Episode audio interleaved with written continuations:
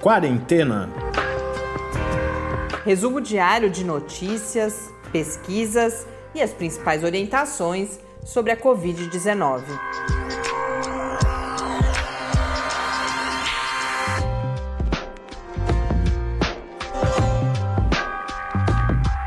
Quarentena, dia 14.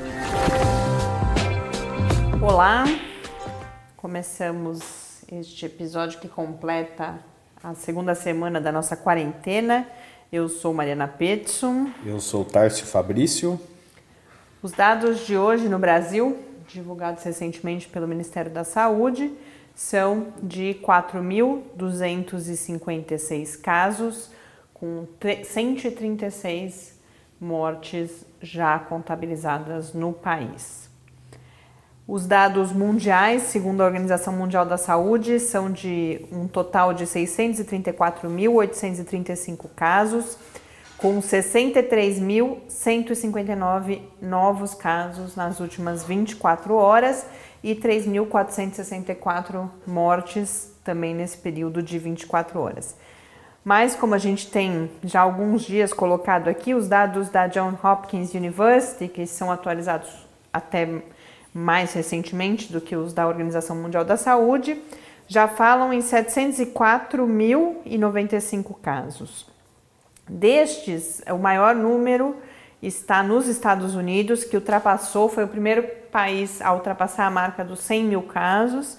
Nos Estados Unidos já são 135.499 casos confirmados e o país é seguido pela Itália, com 97.689 casos, China, com 82.122 e Espanha, que é o país que enfrenta nesse momento um crescimento uh, acelerado de casos e principalmente uh, de, no número de mortos. Na Espanha já são 78.799 casos confirmados.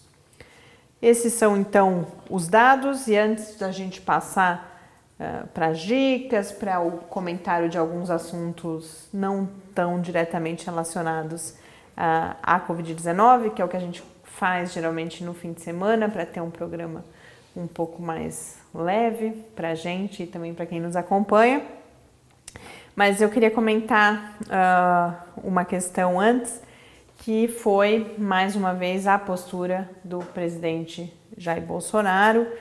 A gente grava num momento aqui de, de, de, mais um momento de indignação em todo o país, porque na manhã desse domingo ele saiu para passear em Brasília, visitou o comércio aberto, as poucas lojas uh, abertas e falou com pessoas. E quando a gente vê a foto, parece realmente um, um, outro planeta, aquelas pessoas juntas ali. E, inclusive, ele favorece a aglomeração, né? Que quando ele vai para esses espaços, as pessoas se aglomeram, porque é uma pessoa pública, o presidente da república, querem ver, tirar foto.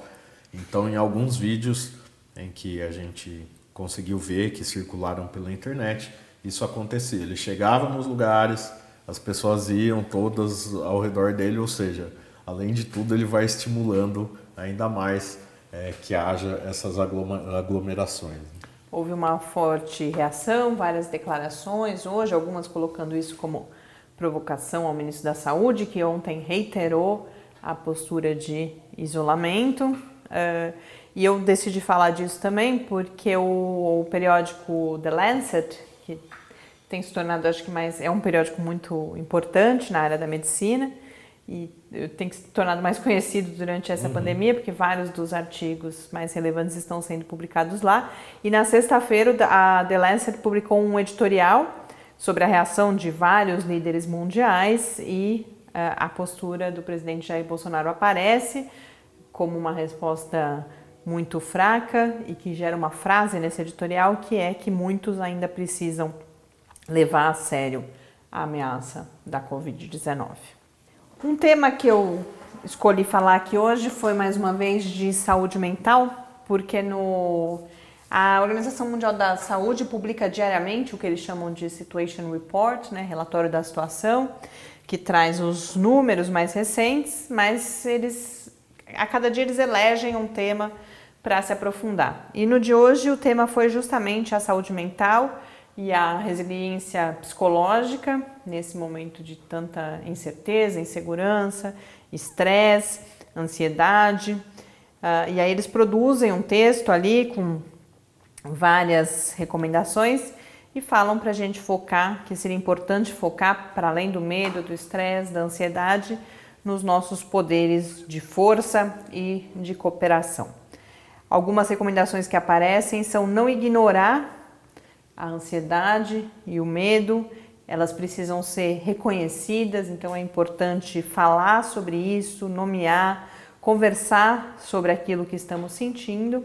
E esse documento traz também algumas observações para dois públicos que eles mencionam que requerem especial atenção, que são as crianças e os idosos. As crianças por toda a mudança na sua rotina, por não compreenderem exatamente aquilo que está acontecendo, e os idosos uh, pelo medo gerado uh, no momento em que eles são apresentados como a população mais vulnerável e mais em risco. Sobre um, esse mesmo assunto ou essa mesma temática, um artigo que me chamou a atenção hoje foi um artigo sobre luto que foi publicado na Harvard Business Review. Uh, e o título do artigo, inclusive, é Este desconforto que você está sentindo é luto. Essa é uma tradução minha, o texto originalmente está em inglês. E o que esse artigo traz é uma entrevista com o David Kessler, que eu particularmente não conhecia, mas aí depois pesquisando vi que é uma espécie de celebridade do luto, é alguém que tem alguns uh, livros sobre isso, fala das cinco etapas do luto, agora já seis, porque ele acrescentou uma sexta etapa. E ele vai dizer nessa entrevista que o que nós estamos vivendo é uma espécie de luto coletivo e que lidar com isso é difícil porque a gente está mais acostumado a. O luto é sempre difícil, né? Mas você está mais acostumado a enfrentar o luto no nível individual ou de pequenas comunidades. E que essa situação de um luto uh, coletivo seria algo novo e que é um luto por diferentes motivos. Pelo mundo que mudou e nunca mais será o mesmo, pela perda na, da normalidade, pelo medo das consequências econômicas, pela perda de conexão com as pessoas que nos são mais caras. Uh, e ele fala, inclusive, de um luto antecipado por um futuro que é incerto, um luto que, uh, que às vezes a gente fica pensando na, naquilo tudo de ruim que pode acontecer e que isso gera uma ansiedade que é muito grande. E que no caso dessa ameaça pelo vírus, isso é ainda mais uh, tenso, já que é uma ameaça que é invisível. Né? Isso eu achei interessante dele colocar, que a gente é um sentimento difícil de lidar porque a gente sabe que algo está muito errado, a gente está sentindo todo esse estresse, mas por algo que não é ali concreto. É um, um, e eu acho que talvez isso aqui no Brasil, eu, eu venho falando disso, falei, falei ontem essa questão de que os números vão subindo, isso vai gerando uma certa ansiedade. Porque eu acho que a gente vive esse momento em que a gente fica prevendo o que vai acontecer uhum. sem estar. Tá, a, a situação tá, está muito incerta ainda e ainda viveremos isso, infelizmente, por um bom tempo. Agora, o que eu acho mais interessante, depois eu já até pensei em uma pessoa, vamos ver se a gente conversa com alguém da área de psicologia para falar um pouco sobre essa questão toda e a saúde mental uh, aqui no, no podcast, mas achei esse artigo interessante. O mais interessante é que é, casa com a orientação da Organização Mundial da Saúde, foi por isso que eu quis trazer isso aqui, que é importante a gente não ignorar os nossos sentimentos. A gente vive numa sociedade que tende a, a, nos levar a falar: bom, eu não, eu não posso ter medo, eu não posso estar triste, eu não posso estar angustiado. E não, esse é um momento que é. É a questão da normalidade, né? É. Você tem que estar tudo normal e dentro do, do, do, esperado a todo momento. Mas não, não é um momento que nos permita isso, então ele, ele fala bastante disso, da importância da gente reconhecer e da gente falar sobre isso. Então depois a gente coloca esse artigo, inclusive lá no, no, na área do site do Lab, onde a gente tem disponibilizado as notícias comentadas aqui, que é o www.lab, com i no final, .fiscar.br, barra quarentena news. Um outro, uma outra espécie de dica de leitura, hoje é, é, é o programa de dicas, né? Hum. Uh, uma outra dica de leitura ou de tema para a gente ficar aí na cabeça é um texto que foi publicado, um editorial publicado na revista Science pelo Seth Berkley, que é um, ele é o CEO da Gavi, que é uma aliança mundial aí pela vacinação, principalmente em países menos desenvolvidos. E ele vai falar, da, ele vai defender nesse editorial a necessidade de um esforço coordenado mundialmente para a obtenção da vacina contra a Covid-19. E ele vai, o, o, título fala inclusive em um projeto Manhattan para a obtenção de uma vacina. Para quem uhum. não sabe, o projeto Manhattan foi o esforço daí não global, isso foi o, o Pepe espirrando. Ainda bem que cachorro não tem, a gente sabe que cachorro não, não tem Covid-19. Com, com a Covid-19. Mas voltando aqui, o projeto Manhattan foi um esforço nos Estados Unidos durante a Segunda Guerra Mundial de produção da, de armas da, da bomba atômica, né?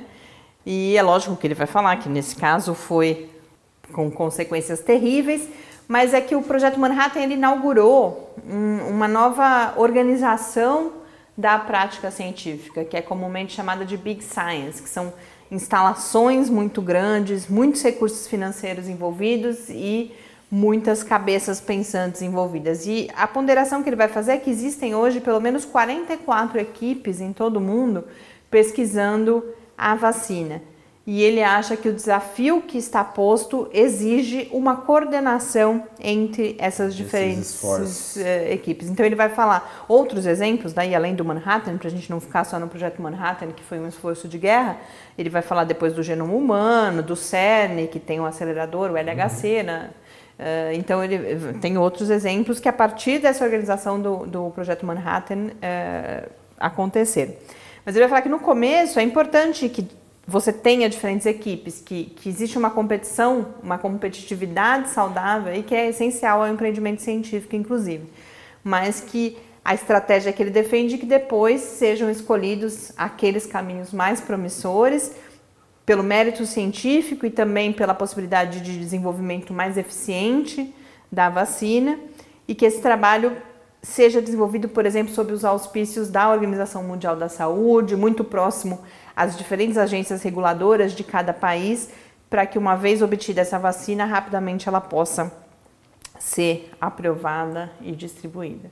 Então, algo para interessante eu achei divulgar e a gente tem em mente, porque de fato, a cada dia que passa, a gente vê novos esforços aí uh, aparecendo de produção da vacina e de, de tratamentos também. Hoje também eu coincidentemente encontrei dois materiais diferentes sobre a participação das ciências sociais nesse esforço de, de compreensão e de combate à Covid-19. Uma, uma parceria aí entre várias associações de especialistas, então a ANPOX, que é a, Sociedade, a Associação Brasileira de Pós-Graduação e Pesquisa em Ciências Sociais, a Associação Brasileira de Ciência Política, a Associação Brasileira de Antropologia, a Sociedade Brasileira de Sociologia e a Associação de Cientistas Sociais da Religião do Mercosul lançou o que eles estão chamando de boletins Cientistas Sociais e o Coronavírus, que são publicações de ensaios, de artigos ou já existentes versando sobre epidemias ou textos que estão sendo produzidos nesse momento. Já há lá no site, que a gente também depois compartilha, sete textos publicados sobre diferentes assuntos e a perspectiva é que isso continue sendo publicado nos próximos dias. Uma outra fonte que chegou até mim foi um blog de antropologia da Universidade de Leiden, na Holanda, que também tem várias postagens já sobre a a Covid-19 a partir dessa perspectiva antropológica. Um dos deles que me chamou a atenção foi um que comenta como uh, essa situação toda nos faz pensar em como somos parte de comunidades que vão além do Estado-nação, como somos todos ao mesmo tempo responsáveis e dependentes do outro. Então, essa discussão sobre a alteridade, sobre a figura do outro. Então, são duas fontes que eu achei interessante. Eu tenho visto aqui e ali começar a aparecer isso também, e me chama atenção principalmente porque a gente vive no Brasil um momento de um ataque ainda maior às ciências humanas e sociais. A gente teve alguns documentos publicados nos últimos dias ah, de corte de verbas, de não priorização, e esses são materiais que mostram a relevância também dessas áreas da ciência na compreensão e, e na superação de momentos de crise como este que a gente vive. E a partir disso a gente se inspirou e convidou para conversar com a gente amanhã aqui no Quarentena o professor Gabriel Feltran, que é um querido amigo nosso, é professor do Departamento de Sociologia aqui da UFSCar, estuda periferias e juntando é, essas referências com notícias que começam a aparecer, uma, um, um discurso sobre a preocupação com a chegada do vírus às periferias, às favelas no Rio de Janeiro e em São Paulo. Uh, a gente conversa sobre isso então amanhã aqui no Quarentena. Mais uma dica de fonte de informação confiável sobre a Covid-19, essa bem rapidinho. Os blogs de ciência da Unicamp abriram uma. Os blogs de ciência eles reúnem blogs de várias pessoas da comunidade da Unicamp e eles abriram uma página agora que é específica sobre a Covid-19. Então, que os diferentes blogs, as postagens que fazem específicas sobre esse tema agora estão reunidas nessa página e é interessante porque também tem pessoas de diferentes áreas do conhecimento. Então eu vi lá toda a parte médica, biológica, que é bem forte na Unicamp, mas também as ciências sociais. Eu vi já uma postagem sobre modelagem que a gente vem falando aqui. Então é interessante acompanhar. O endereço é o blogs.unicamp.br barra Covid-19. Mas para quem não conseguiu anotar, a gente uh, coloca o link lá no site do Lab também. E lembrando também que você pode entrar em contato com a gente pelo e-mail aqui do, do, do podcast, que é o podcastquarentena.gmail.com e também pode conversar com a gente pelo Twitter no arroba quarentenacast. Uma dica de evento agora, no dia 31 de março, acontece uma live do professor Sérgio Amadeu, que é da Universidade Federal do ABC. Esse era um evento que estava inserido na programação do Seminário de Pesquisa do Núcleo de Estudos das Espacialidades Contemporâneas, o NEC, aqui do Instituto de Arquitetura e Urbanismo da USP em São Carlos. O evento está adiado, mas eles conseguiram manter essa palestra que já estava prevista, que é sobre democracia na era dos algoritmos. O professor Sérgio Amadeu é uma referência em toda a discussão sobre a a internet, essa relação entre internet e democracia. E ele faz, ele transformou essa palestra numa live, então, no seu Facebook, que acontece no dia 31 de março, às 19 horas. Ele, na apresentação, o próprio professor Sérgio Amadeu, no seu Facebook, quando ele fala sobre isso, ele faz uma ligação com o fato de ser o dia 31 de março, é, que é aniversário do, do golpe né, de 1964, e ele fala que, que vamos fazer frente a isso, fazendo essa discussão sobre o impacto da tecnologia de algoritmos sobre a democracia. Uh, o Facebook é facebook.com barra Sérgio Amadeu. E agora duas dicas light para terminar o domingo, a gente respirar, reunir forças para enfrentar mais uma semana aí de quarentena. Domingo é dia de pizza aqui. Né? É, a gente podia a qualquer hora, vamos. Se as pessoas pedirem, se vocês escreverem pra gente falando que vocês estão interessados em receitas, a gente cozinha também. E pode passar umas receitas aqui pelo podcast também. Que isso é bom. As pessoas estão em casa precisando, muita gente que não, não tinha o hábito né, de cozinhar, precisando descobrir até isso, como cozinhar. A gente também tem feito todo um esforço de máximo aproveitamento dos alimentos, que já é algo importante normalmente, mas nessa situação mais ainda. Então, se nosso público tiver interesse, a gente pode compartilhar algumas dicas sobre isso. Inclusive, a próxima dica é de cozinha, porque o chefe italiano Massimo Bottura, um dos principais chefes do mundo, dono e, e chefe da Osteria Francescana, um dos assim, foi número um já várias vezes do mundo, ele durante essa quarentena está diariamente às 8 horas da noite dando uma espécie de aula de culinária no seu Instagram. Ele cozinha junto com a sua família e faz essas lives, então uma boa oportunidade. Ele é, eu não assisti as, essas lives ainda, mas o Máximo Botura é uma figura bastante carismática, então imagino que seja algo divertido de acompanhar. Tem, tem o Brian May também, que está dando aula de guitarra, né? Essa era a minha próxima, próxima e última dica, que o Brian May uh, do Queen, ele não é bem aula também, ele está ensinando um pouco como tocar algumas músicas do Queen. Pois é, alguns solos. Né? Também Bacana. no Instagram, o do Brian May é Brian May ou Brian May for Real.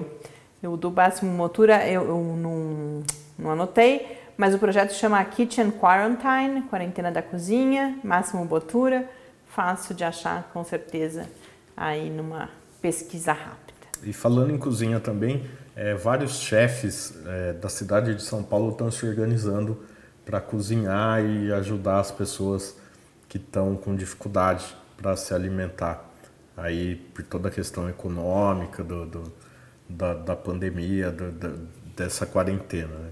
Então vale a pena procurar aí esses chefes, é, é, bem interessante o trabalho que eles estão fazendo. É um dos que a gente viu uma reportagem recentemente, foi o Rodrigo Oliveira, do Mocotal. Inclusive alguns restaurantes estavam com estoque, né, e que foram, como houve esse fechamento abrupto, parte dessa iniciativa é, trata-se inclusive de usar esses estoques que estavam ali parados, que iam inclusive estragar, para cozinhar para as pessoas que não estão tendo acesso ao alimento.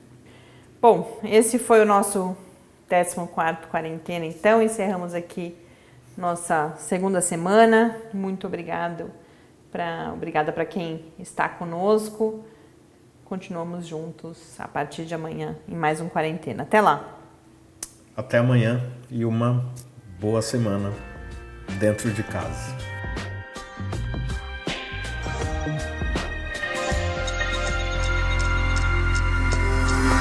Quarentena é uma realização do Laboratório Aberto de Interatividade para Disseminação do Conhecimento Científico e Tecnológico, o LAB, da Universidade Federal de São Carlos, e do Centro de Desenvolvimento de Materiais Funcionais, CDMF.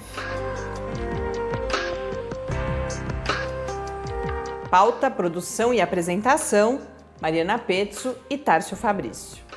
Arte e design de Henrique Mateus. Desenvolvimento Web, Eduardo Martins. Edição de áudio, Lucas Stefanuto.